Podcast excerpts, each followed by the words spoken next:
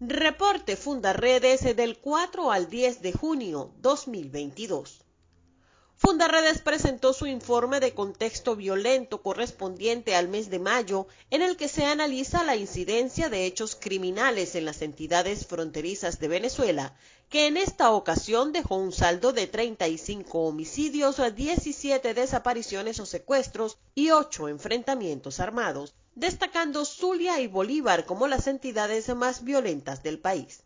En estos estados, la proliferación de bandas criminales con alto poder de fuego y la presencia de grupos armados irregulares juegan un rol determinante en esta escalada violenta que atenta contra la vida, la paz y la seguridad de los ciudadanos. La detención de Javier Tarazona, director general de Fundaredes, quien supera los 11 meses como preso de conciencia en el SEBIN del helicoide, sirvió a Samantha Power administradora de la Agencia de los Estados Unidos para el Desarrollo Internacional, para referirse desde la Cumbre de las Américas sobre la importancia de la sociedad civil en el hemisferio, destacando que este caso sigue una tendencia al declive en la separación de los poderes, el silencio de la libertad de expresión y la persecución de críticos contra el régimen de Maduro. Fundarredes, a través de su Observatorio de Ambiente, hace seguimiento a las situaciones de vulneraciones de derechos medioambientales que amenazan la vida y la salud de los habitantes de 12 estados de Venezuela. Esta semana su atención se ha centrado en los constantes derrames gasíferos y petroleros ocurridos a lo largo de las costas venezolanas y especialmente en el estado Falcón, donde la contaminación constante ha aniquilado la población de langostinos, dejando a los pescadores sin sustento para alimentar a sus familias, situación que se suma a la emergencia humanitaria compleja que atraviesan los hogares venezolanos en todas las regiones del país. La labor de monitoreo constante del Observatorio de Educación de Fundaredes ha permitido determinar que la deserción escolar a nivel docente se ubica en un 50% en las instituciones públicas con dependencia municipal, regional y nacional, debido a las precarias condiciones salariales y de infraestructura, sumadas a la crisis económica y social que afecta profundamente a las familias venezolanas. Para visibilizar esta situación, Fundarredes ha venido realizando una serie de actividades de concienciación ciudadana mediante el uso de los medios de comunicación social y la organización de creativas actividades didácticas de calle.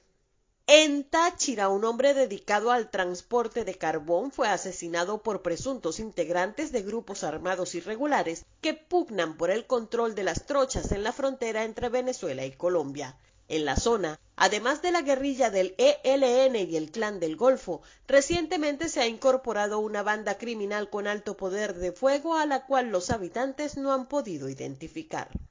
En Bolívar, la proliferación de bandas criminales armadas con escopetas y fusiles mantienen en zozobra a los habitantes de diferentes comunidades de esta entidad, donde la extracción ilegal de oro ha disparado una economía asociada a la violencia y el delito. Esta semana al menos 14 criminales asociados a diferentes bandas fueron detenidos portando escopetas y escopetines con cereales devastados. En Sucre, cinco hombres armados simulaban ser agentes del CICPC y desarrollaban operativos de seguridad en el sector Caiguire de San Juan, donde ingresaban a las viviendas bajo amenaza de muerte para sustraer las pertenencias que allí se encontraban.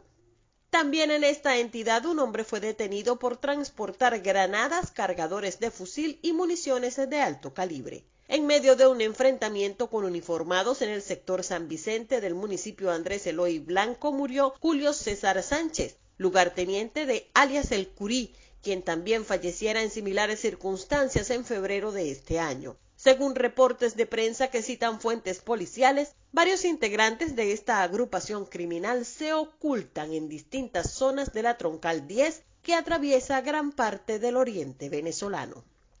En Apure, la información emitida por las autoridades venezolanas da cuenta de la destrucción de 257 campamentos guerrilleros a los que ellos denominan Tancol, de los cuales 202 eran para la fabricación de explosivos, 32 para servicios logísticos y 23 servían como laboratorios para la producción de cocaína.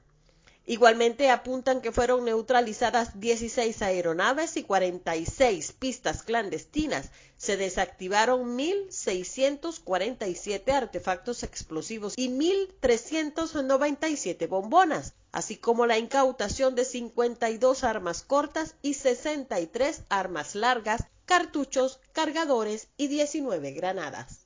Sorprende, sin embargo, que en semejante reporte no se mencione ni una sola detención o captura, lo que sumado al historial de denuncias sobre atropellos y abusos de autoridad en las poblaciones afectadas, enciende las alarmas ante la existencia de presuntas violaciones a los derechos humanos.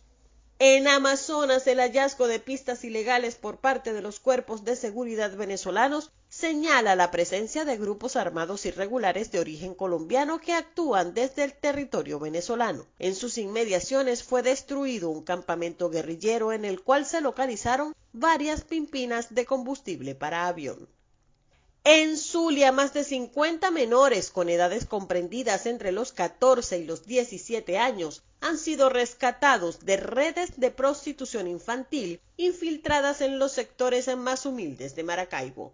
En el municipio Jesús María Semprún, las autoridades informaron la destrucción de un campamento utilizado por guerrilleros para almacenar armas de alto calibre, así como túneles y laboratorios para facilitar a las labores de producción y procesamiento de drogas. También fue desmantelado un depósito clandestino con más de 10.000 litros de combustible ubicado en la desembocadura del río Tarra. Ninguna de estas acciones reporta la detención de alguno de sus responsables. Mientras tanto, la acción de las bandas criminales no se detiene y esta semana dos personas murieron víctimas de sicariato en pleno centro de los puertos de Altagracia, municipio Miranda del estado Zulia. La explosión de una mina antipersonas dejó el saldo de dos militares heridos en Santa Bárbara. Comparte. Ayudemos a vencer la censura en Venezuela. Consulta esta y otras informaciones en nuestro portal www.fundaredes.org.